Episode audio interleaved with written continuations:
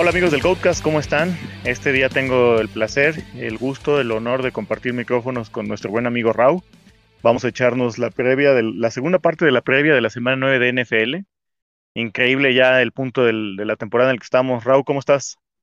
¿Qué onda? Oye, bien, un saludo para, toda la banda que se toma el tiempo de, escucharnos y de, consumir nuestras previas. Pues vamos a darle con lo que tienen estos, partidos del domingo y lunes para, para nosotros. Así es. Bueno, en algunas notas muy breves eh, de juegos que, que, bueno, no de juegos necesariamente, pero de jugadores, noticias relevantes. Los Browns ya le dieron el release a Odell Beckham Jr. Está en waivers, literalmente, eh, los waivers reales de la NFL, no los de fantasy. Y está esperando, pues, a ver qué pasa con su situación, a ver qué equipo lo reclama. La situación es incierta y se trabajó en, una reestructuración de su contrato previo a su liberación para que fuera más atractivo para algún equipo atraerlo, ¿no? por ahí había alguna confusión de que los equipos que no tenían cap space no lo podían tomar, no es así, el corte del cap space ya fue y ahorita no hay corte hasta la próxima temporada, es decir, cualquier equipo lo puede tomar, obviamente eso significa que eventualmente tendrán que tomar medidas financieras pero en este momento, en lo que respecta específicamente a fútbol, cualquier equipo lo puede tomar siempre y cuando cumpla con la prioridad del waiver. ¿Tú qué, en aspectos fantasy, qué recomiendas hacer aquí, Raúl? Pues eh, en la mañana comentaba ahí en el, en el chat de la banda del escuadrón que alguien, alguien tenía esa misma inquietud de qué hacer con Odell, si había que levantarlo. Eh, yo personalmente creo que si tienes un, un espacio en tu roster, un jugador que, que puedas tirar y que no comprometas la, profundidad de tu equipo. Eh, como adición especulativa se me hace buena opción por que probablemente llegue a, a, un equipo a absorber un, un target share respetable. Entonces, como adición especulativa yo sí lo haría, pero eh, tampoco vamos a sacrificar la profundidad de nuestros rosters por agregar a Odell Beckham. Así es, estoy completamente de acuerdo. Y bueno, pues todavía falta ver, no vaya a ser la de malas que pasen los waivers, se queden gente libre y nadie se lo lleve, ¿no? No, no es lo que se espera, pero uno nunca sabe, ¿no? Y en este momento de la temporada donde ya muchos equipos están en, juegos decisivos para clasificar, algunos para tratar de ganar un bye, otros para tratar de sobrevivir, pues la verdad se antoja un movimiento difícil con lo que ha pasado con de las últimas dos temporadas. Eh, y bueno, vamos a entrarle de lleno a la previa. Eh, vámonos con el primer juego de esta segunda parte, que sería los Texans visitando a los Dolphins en Miami. Raúl, ¿traes la línea de este juego? Eh, sí, está favorito Dolphins por seis puntos y el over de puntos está en 46 y medio. Ok, pues este juego la realidad es que no tiene las opciones fantasy más atractivas de toda la semana. A reserva de tu mejor opinión, Raúl, creo que eh, Tua es un coreback streameable esta semana. Eh, ha jugado bien las últimas cuatro semanas, su efectividad ha estado bastante bien. Tyrod Taylor parece que ya regresa. Me parece que podría ser alineable. Si de plano no hay otra opción, yo preferiría no jugarlo porque viene regresando de la lesión. Fuera de ellos, eh, quizá a Gesicki, eh, Parker, que por ahí leí que traía alguna situación física, ¿no? ¿no? No estoy bien seguro si ya lo habían dado de, descartado para este juego, pero Waddle y fuera de ahí, creo que no hay nadie más, a menos que estés en alguna situación de desesperación, ¿no, Raúl? ¿O tú, tú qué, qué me puedes decir? Sí, la verdad es que pues no hay muchas opciones fuera de, de los que ya acabas de mencionar. La semana pasada tocó también el del tema de David Johnson y, y Philip Lindsay. Ya vimos que, aunque un poquito más claro ese outfield, pues sigue siendo inefectivo y difícil de predecir, entonces pues yo sí me preferiría de ellos, el que se estuvo viendo bastante bien cuando Taylor estuvo sano, pues fue Brandon Cooks, que tuvo un volumen pues importante y esas primeras semanas fue muy productivo. Fuera de esas opciones, pues sí, yo estoy contigo, me alejo de, de ese partido. Sí, tienes razón, ya se me andaba yendo Brandon Cooks, que, qué error iba a meter. Brandon Cooks va para adentro, sin importar qué pase, ¿no? No, no ha dejado nada que desear, quizá por ahí tuvo un pequeño bajón, todos los jugadores lo tienen, eh, cuánto y más alguien que está en una ofensiva tan, tan improductiva en términos generales como la de Texans, pero se espera que retomen el paso, ¿no? Y por ahí yo recomendaría nada más de última, si pueden agarrar a Nico Collins, seguramente está eh, de agente libre en sus ligas y tienen algo bueno que tirar, métanlo. Eh, trae buen talento el chavo, eh, trae buen catch rate, es muy bueno, juega opuesto a Brandon Cooks y eso ayuda. Entonces, por ahí se, se, enracha y puede ser una buena opción para cubrir algún flex con los buys que quedan. Y ahora vámonos al siguiente juego, mi Rau, que son los Raiders visitando a, los Giants en Nueva York. ¿Qué, línea traes y qué, nos puedes decir, por ejemplo, de los corebacks de este juego? Eh, bueno, está favorito Raiders por tres puntos y medio. El over de puntos está en 46 y medio. Este, de los corebacks, yo creo que Derek Carr eh, puede ser una opción, o es una opción que, que puede ser utilizable eh, pues en ligas normales. ha tenido una, una buena temporada, se ha visto bien, aunque las primeras semanas se vio pues bastante mejor que las últimas, pero yo creo que sí es una, es una opción y con Daniel Jones, eh, yo también me arriesgaría por el, el upside que representa por, por tierra. Entonces, este, yo, yo sí me animaría en ciertas condiciones y pues, por ejemplo, en Liga Superflex, ahí sí creo que los dos son una opción más que alineable. ¿no? Sí, completamente de acuerdo. Eh, Saquon Barkley está prácticamente descartado, se perdió el entrenamiento el día de hoy y los insiders piensan que, no va a entrenar. Solo como nota aclaratoria, el COVID que la prueba que dio positivo a COVID fue falsa, ya la corroboraron, ya le hicieron varias pruebas después de eso, regresó a, digamos, a los entrenamientos o a las facilidades, a, los, a las instalaciones de los Giants, pero no entrenó ah. propiamente por el asunto todavía del tobillo, entonces no se espera que juegue, tomen sus, sus precauciones Creo que para mí, eh, Raúl, fuera de ahí, pues ya podemos esperar meter a Booker, como lo hemos estado metiendo, como un running back 2, por ahí con un upside de un touchdown. Jacobs creo que va para adentro. Em, y del lado de los wide receivers, pues yo metería a Tony. Eh, Kenny Golladay todavía está con esta situación muscular que parece ya como que es crónica, pero bueno, vamos a ver. Ojalá no sea así. Em, y del lado de Las Vegas, pues Hunter Renfro, de, con un piso estable de PPR y creo que ya, ¿no? Sí, pues el, Henry Rocks venía de, tener un volumen pues respetable, utilizable para jugarlo ahí en un flex, habrá que ver qué, pasa en esa situación, si hay algún jugador que, que absorba esa cantidad de targets, que pues, la verdad yo no me animaría a alinear a ninguno más que pues como comentas, ¿no? Hunter Renfro por, por el piso que representa, sobre todo en ligas PPA, y pues Darren Waller, que sí, es un must a las semanas. Oye, ya que tocaste al, al end de los Raiders, eh, ¿meterías a Evan Ingram? Eh, está complicada esa, porque semanas y sí, pues creo que tiene, eh, pues también puede tener un piso y tiene el upside de que el touchdown, ¿no? Pero pues, es uno más de esos tight ends que están en la, bolsa y hay que sacar uno y que anote, como dice el buen Wilmar, ¿no? ¡Oh! Ok. bueno. Perdón. Me dio un poco de tos ese ju.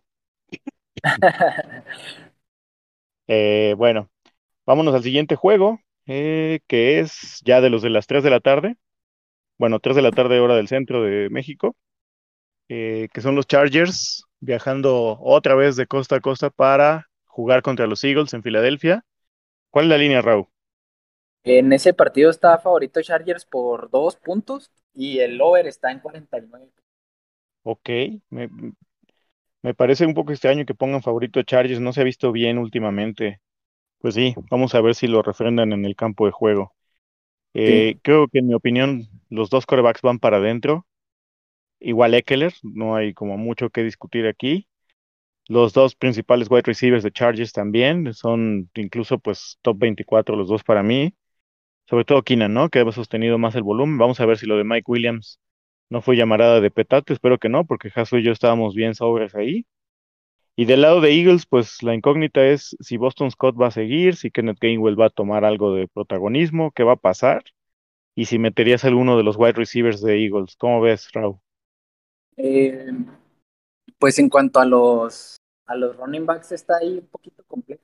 También comenté yo en el, del, escuadrón que, eh, pues por ejemplo, lo que hizo Boston Scott, pues viene muy maquillado sus números por las dos anotaciones que tuvo, entonces me, da, me daría ahí un poquito de pendiente alinearlo con seguridad. Yo sigo creyendo que el más talentoso de ese backfield es, es este Kenneth Gainwell, Gainwell perdón, y yo, yo esperaría que él tomara un poquito más de protagonismo. Eh, si, si tuviera que alinear alguno, pues eh, sería a, a Gainwell. Y de, en cuanto a los receptores, pues ahí sí tengo muchas dudas por cómo se ha visto el cuerpo de receptores de, lo, de los Eagles, sobre todo Devonta Smith se ha visto mal, que tiene, ahí están los targets, pero prácticamente la producción no está llegando cada vez, eh, pues sí, no está progresando, entonces también tendría muchas dudas ahí en torno a alinear lo que ya pues, lo hemos comentado en otras ocasiones. Yo la verdad ahorita sí le sacaría la vuelta. Sí, creo que aquí la conclusión es, a menos que sea una opción desesperada, ningún pass catcher de los Eagles debería alinearse, ¿no? Porque además la defensiva de Chargers, donde es buena, es en su perímetro, es de estas eh, llamadas eh, running funnel, ¿no? O sea que le puedes correr, pero no le puedes pasar. Bueno, o sea, no, no eh, así 0-0 extremo, pero sí creo que el, el consejo aquí es que huyan de, de los pass catchers de Philly, a excepción de Dallas Goddard, ¿no? Que para mí va para adentro, y de los, de los Titans de Chargers, pues pertenecen a la misma bolsita de, de truco mágico a ver quién anota un touchdown. Sí, esos también son, son un volado. Entonces, eh, si hay mejores opciones que alinear, pues tampoco los recomendaría, pero pues eh, sí, como Bueno, dices, vámonos al siguiente. Vámonos al siguiente juego, que es los Packers sin Aaron Rodgers visitando a Kansas, después del numerito que se aventó Aaron en esta semana. Eh, bueno, no nos toca a nosotros evaluar eso, ya habrá quien, quien tenga que poner los puntos sobre las IES, ¿no? Como se dice en este caso. Eh, pero al final del día hay implicaciones fantasy. No jugaron Rodgers, eso obviamente afectó a la línea del juego. No sé si la tenías antes de que estuviera Aaron Rodgers este, out, pero ahorita ¿cuál es Raúl? Eh, la verdad no la, no la monitoreé antes, pero ahorita está siete puntos favoritos los Chiefs y con el over-under de puntos en 48. Ok, ojalá cumplan, ¿no? Porque pues la, la segunda gran mentira que sucedió en el en, en- en Packers esta semana es que Aaron Jones dijo que los Chiefs tenían una gran defensiva. Ja, eso no se lo cree nadie. Pero obviamente no tener a tu coreback titular en esta liga hace una diferencia tremenda. Y además, eh, tu suplente es un coreback, pues que aunque no es novato formalmente, nunca ha iniciado un partido, ha jugado por ahí unos snaps limitados en garbage time. Entonces, pues aquí creo que con los Chiefs todos van para adentro, los principales. Eh, no hay mucho que agregar, incluido Williams, ¿no? Su corredor. Sí, Y del lado de Green Bay, ¿a quién meterías y a quién no? eh, pues mira, yo por ejemplo creo que el, Da- Davante y Aaron Johnson, eh, es- ellos van para adentro siempre, ¿no? Eh, no creo que vimos un, vimos un ejemplo parecido a este caso. Lo voy a utilizar como comparativo, pero lo que vimos en, el- en el Sunday Night con los Vaqueros de Dallas, que todo, mu- había muchas dudas en torno a, a Mari Cooper y a Lamb, y pues realmente el volumen siguió de acuerdo a lo que, a lo que este, venía haciendo el, resto de temporada con Dak Prescott, lógicamente pues ya si nos metemos a analizar pues la calidad de los targets y cosas así, en donde ya, inv- ya estamos involucrando directamente el, el talento del, del coreback titular, pues ahí es donde hay variación, pero por ejemplo yo no veo, no veo preocupante la situación de Davante de Julio Jones. Y solo como, solo como referencia, Davante Adams promedió 16.7 puntos, si no estoy mal, eh, el año en el que Brent Hundley tuvo que tomar las riendas de los Packers porque Rodgers estuvo lesionado. Entonces, eh, se espera, ¿no? Que al menos sea buscado y eso debería ser suficiente para mantener un piso sano. No lo vas a sentar, lo mismo con Aaron Jones, porque además el plan de juego de Green Bay debería ser tratar de correr al no tener un coreback técnicamente tan capaz como Rodgers, ¿no? Em, fuera de ellos, pues creo que, el, y fuera de Kelsey, ningún Tyrant es alineable en, Packers. Si estás de acuerdo, nos movemos al siguiente partido, mi Raúl. Antes de que se vayan al siguiente partido, oye, nada más quería este, decirles que la línea antes de la lesión o el COVID de Rogers era a Packers menos uno, me parece. Le estaban dando un punto a los Chiefs, entonces se movió ahí ocho puntitos de línea nada más. Entonces sigue moviendo, ¿no? Porque anoche habían dicho que se había movido seis puntos. Yo creo que fue el, cambio principal, porque estaba a menos uno los Packers y lo bajaron. Cuando lo volvieron a subir ya estaban favoritos por un touchdown los Chiefs. Entonces sí hubo un swing ahí como de ocho puntos. Bueno, vámonos con los Titans que visitan a los Rams en Los Ángeles, Raw. Bueno, banda, aquí hubo un hostile takeover. Algo pasó y Charlie me sacó a Raw de la transmisión. Aquí estoy. Pensaron que se habían librado de mí, pero no. ¿Qué ando? Charlie Primetime con nosotros. A Wiwi, nada más para los, los buenos juegos. Dime. Pues, ¿cómo ves este duelazo que se, bueno, yo pienso que debería ser un partidazo en mi opinión, a pesar de que Henry no está, entre Titans y Rams en LA? Me gusta, creo que son dos equipos que, pueden producir, sobre todo en fantasy, mm, la adición de, de Von Miller ahí para los, los Rams, pues creo que va a presentar más problemas aún para los Titans, que no tienen a, a Henry, pero van a tener que hacer un tipo de esquema ofensivo para que pues puedan hacer algo, ¿no? Y yo pienso que hay que esperar buenos números de, de AJ Brown. Siempre son buenos juegos, estos donde hay el star power, lamentablemente, pues no tenemos a Henry, pero hay muchas estrellas del lado de los Rams.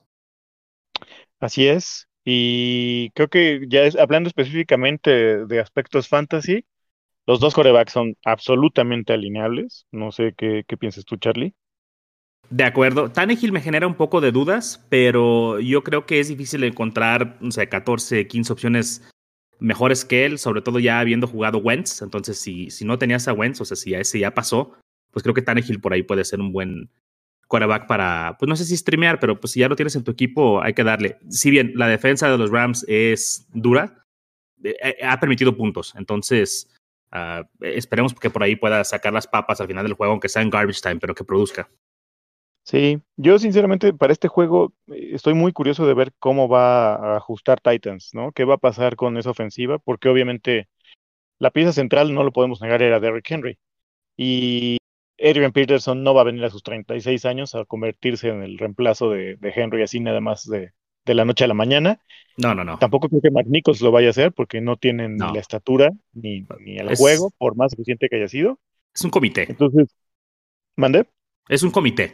O sea, va a ser un comité de por lo menos ellos dos. Quién sabe si por ahí veamos a, a otro metido por ahí. Pero yo lo que espero es que los dos tengan su volumen moderado y pues vamos a ver quién es más eficiente. McNichols tiene la ventaja de que ya estaba en el equipo, ya tenía cierto volumen aéreo y pues si estás jugando en ligas de half PPR o PPR, pues te puedes colgar de ahí.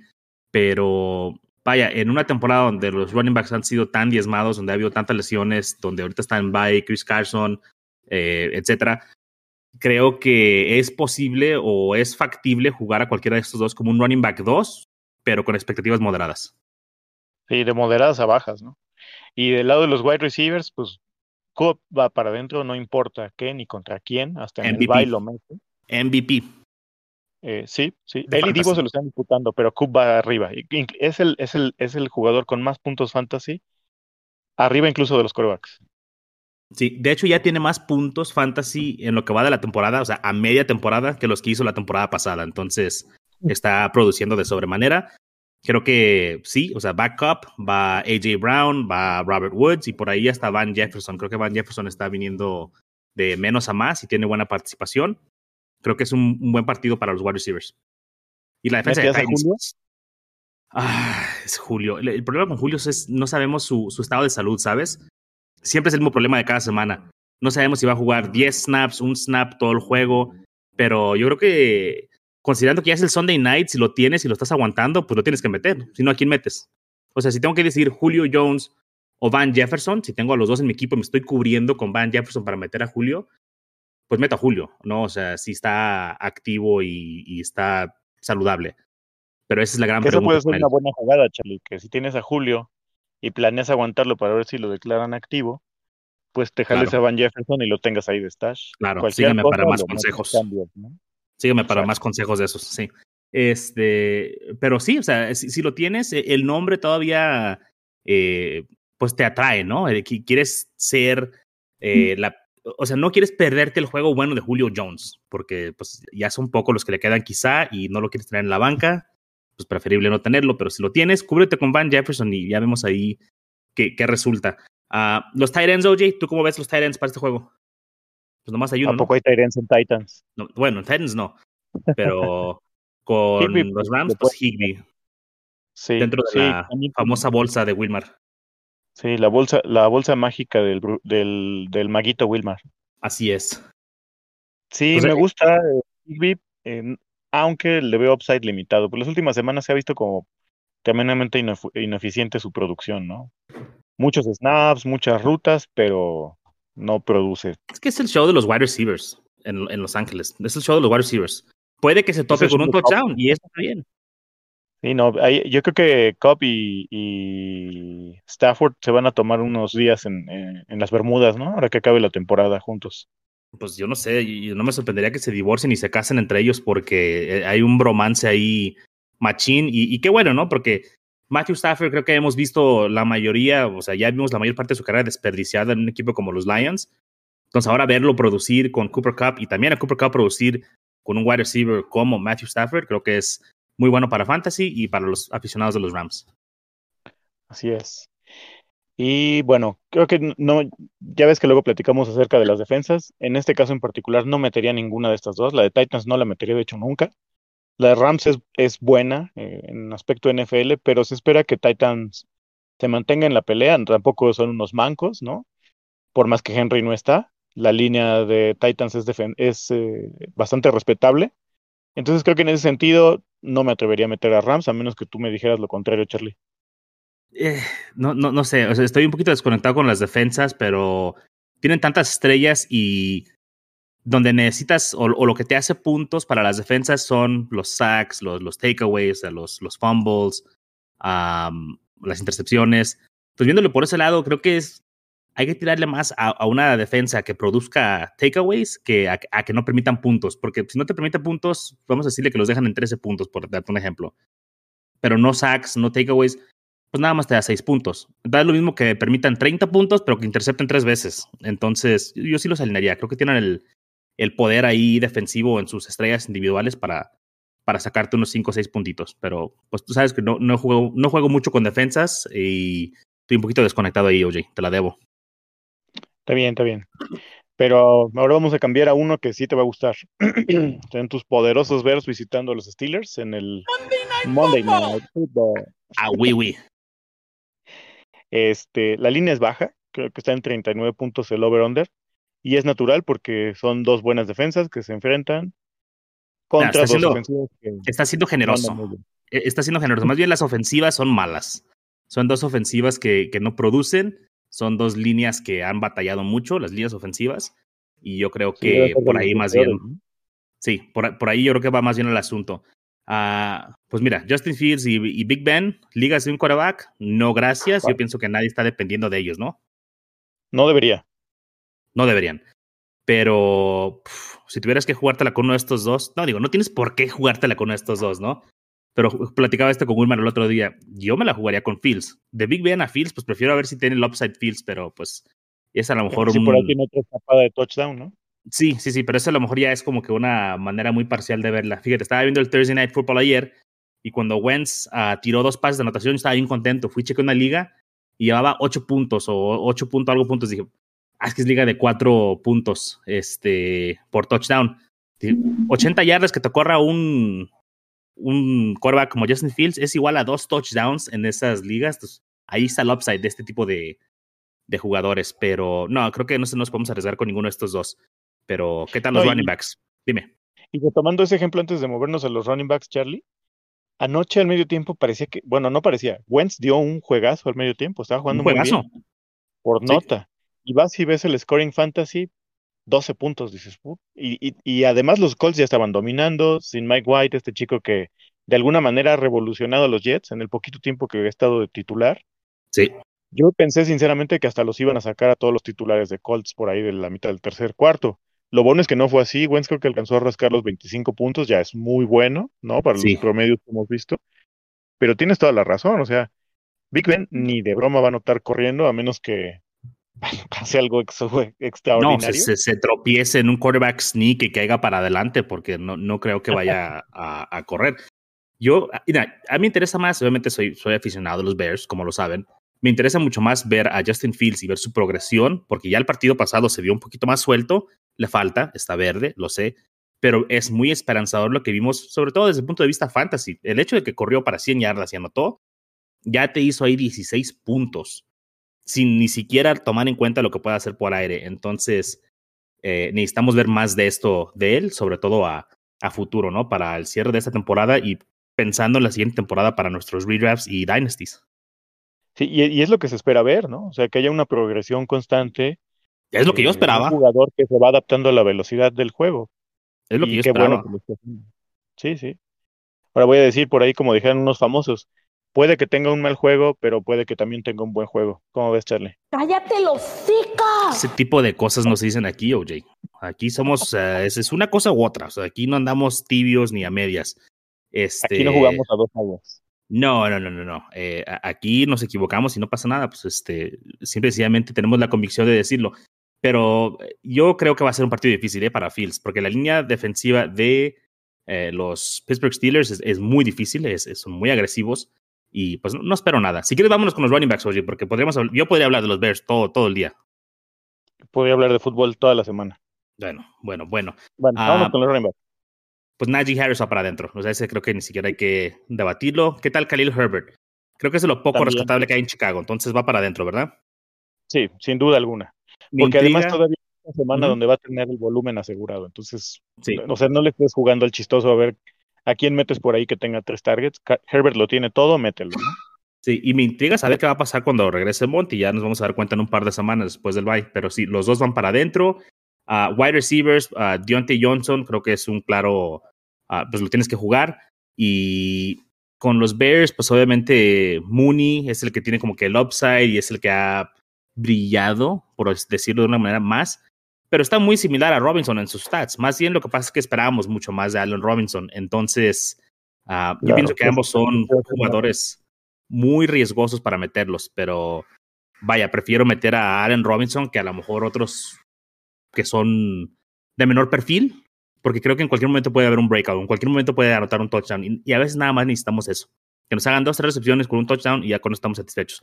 No lo voy a recomendar, eh, pero si no tienes más, pues tienes que ir con ellos. O sea, yo pienso que, como dijiste, no hay que jugar al chistoso. Sí, y A-Rob puede ser una buena opción de stash todavía para tenerlo ahí por si en algún momento hace click Fields con él, ¿no? Porque además, en este juego todo el mundo está dando casi casi por muertos a los Bears. No deberían, pero además viene la semana by the Bears en la 10 y no estoy mal, ¿no, Charlie? Entonces, sí, correcto. Mucha gente los va a dejar en los waivers o los va a tirar, entonces es una buena oportunidad para que con tantas lesiones y cosas que están pasando, A-Rob no deja de ser un talento élite. Y el momento en el que se prende, regresa a esos niveles que nadie te va a dar en waivers. Por muy mal, es un wide receiver, digamos, top 48, o sea, un wide receiver 4. Y sí, no es lo que esperamos de él, menos con lo que te costó. Pero en cualquier momento puede ser esa persona. En cualquier momento pues, se puede convertir en un wide receiver 2, ¿no? Allen Robinson. Estamos viendo el piso, o sea, lo más bajo que hemos visto en algún punto de la carrera de Robinson. Pues si ya lo tienes, aguántalo. Si lo puedes levantar, tienes a alguien a quien tirar, está fuera del top 48, fuera del top 36, arriesgate. No te voy a decir tira un top 24 por él, pero arriesgate con un top 36, ¿por qué no? Porque este es el piso de Robinson y podemos ver algo mucho, mucho mejor. Pero mucha cautela para jugarlo. Sí. ¿Y qué me dices de Claypool? ¿Lo jugarías esta semana? Yo creo que sí. Yo, yo, creo que se pueden alinear, sobre todo porque los safeties de Chicago son muy malos. La secundaria de Chicago es muy mala. Es una de las defensas que más permite puntos a wide receivers. No necesitamos que le lancen el balón tan largo. Simplemente necesitamos que le hagan llegar el balón y dejar que Claypool haga el resto. Yo para mí sí, sí lo metería. Ok. Y pues ya no más por último, los Tyrants. Eh, no sé tu opinión, yo diría que Fryermuth va para adentro. Ha visto un. Ya lo comentábamos, creo que en la día de los waivers, ¿no? Eh, su volumen, sus snaps, todo apunta hacia arriba. Es hora de tenerlo. De los máximos beneficiados de la lesión de Juju, yo creo que hay que aprovechar esto. Hay que aprovechar que la conservación de los, de los targets, como mencionábamos ayer, ¿no? Tienen que ir para algún lado y este ha sido eh, la conservación de targets para eh, Entonces, sí, a, mí me gusta mucho. Lo pude levantar por ahí en un par de ligas. Ya pasó para él el, el, bye. Entonces, creo que si lo levantaste y, tiene este rol que ha tenido los últimos dos juegos, perfecto. Ya, ya te hiciste un tight para el resto de la temporada, que tiene cierto volumen, que cubre la zona que cubría, pues, Juju, básicamente, la zona cercana a Big Ben, que es a donde lanza, y, y me parece una buena opción. Y por el lado de Kemet, ¡Oh! Él sí, este, pues inalineable. Uh, que parece más y más un bust. La semana pasada tuvo un balón que le pegó en las manos y no lo atrapó. Sí, era difícil, pero se vio bien, bien torpe. O sea, manos de piedra, no, no, no hubo ahí un buen. No corrió a la mejor ruta del mundo. Quizá tampoco fue el mejor balón, pero tú esperas que un, que un jugador te, te ayude más, ¿no? Haga más por atraparlo. Entonces, Kemet a, a la banca y a los waivers, quizá. Sí, y, eso que su volumen no ha sido nada despreciable tomando en cuenta los estándares de Tyrants, pero sí no, no es una jugada ni siquiera arriesgada en el sentido de que pudiera tener por ahí un upside de un touchdown o algo. No se ha visto bien y lo mejor es mantenerse alejado. Sí, sí, correcto. Porque todavía si metieras otro tipo de Tyrant, ¿no? O sea, qué sé yo, eh, Hook de los Chargers. Con él sabes que sí puedes tener un upside. Por ahí Herbert lo voltea a ver en una que esté solo y le manda un touchdown y otros dos pasecitos y ya te dio tus 12, 13 puntos, que para Tyrants es buenísimo. Sí. Pero con Kemet no se ve eso. Entonces, de acuerdo, Charlie. Sabes que no soy fan, por ejemplo, de CJ Usoma, pero o sea, es mejor alinear a CJ Usoma que a Cole Kemet. Y eso es triste. Muy triste. Sí, sí, sí. Pues es que estamos buscando el upside, ¿no? Entonces, no lo tiene Kemet en este momento. No, no lo tiene. Y tiene un año más para demostrar. Los Tyrants normalmente año 3 es el bueno. Vamos a ver qué pasa ahí con él. Eh, seguramente vendrán cambios en los Bears para la siguiente temporada, pero es algo que platicaremos en el off-season. Bien, entonces, Charlie. Eh, ¿Algo más? ¿Algo que quieras comentar de los equipos que están en bye, que agarren algo? No, pues Tomás que está bien padre llegar y, y a, medio show y grabar un par de juegos y ya. Eso me gustó. que se vuelva a repetir, por favor. Que se vuelva, que se vuelva a repetir, sí, sí, sí. Y pues nada, oye, no, no tengo nada más que agregar. Eh, fue un placer venir aquí a hacer un, una toma hostil del programa. Eh, lo, lo, siento, Raúl, pero pues ya, ya pasó. Todo va a estar bien. Perfecto. Bien, entonces, Charlie, pues nos despedimos. Saludos a toda la banda del escuadrón. Ya saben, síganos en nuestras redes. El día de hoy por ahí Jaso y Raúl van a tener un buzón en vivo a las 4 de la tarde, si no estoy mal, en Instagram. Y estén pendientes de nuestro contenido. Les deseamos lo mejor esta semana. Cuídate, Charlie. Te mando un abrazo. Igualmente, amigos, les recordamos las redes arroba GoatSquadFF, Facebook, Twitter e Instagram.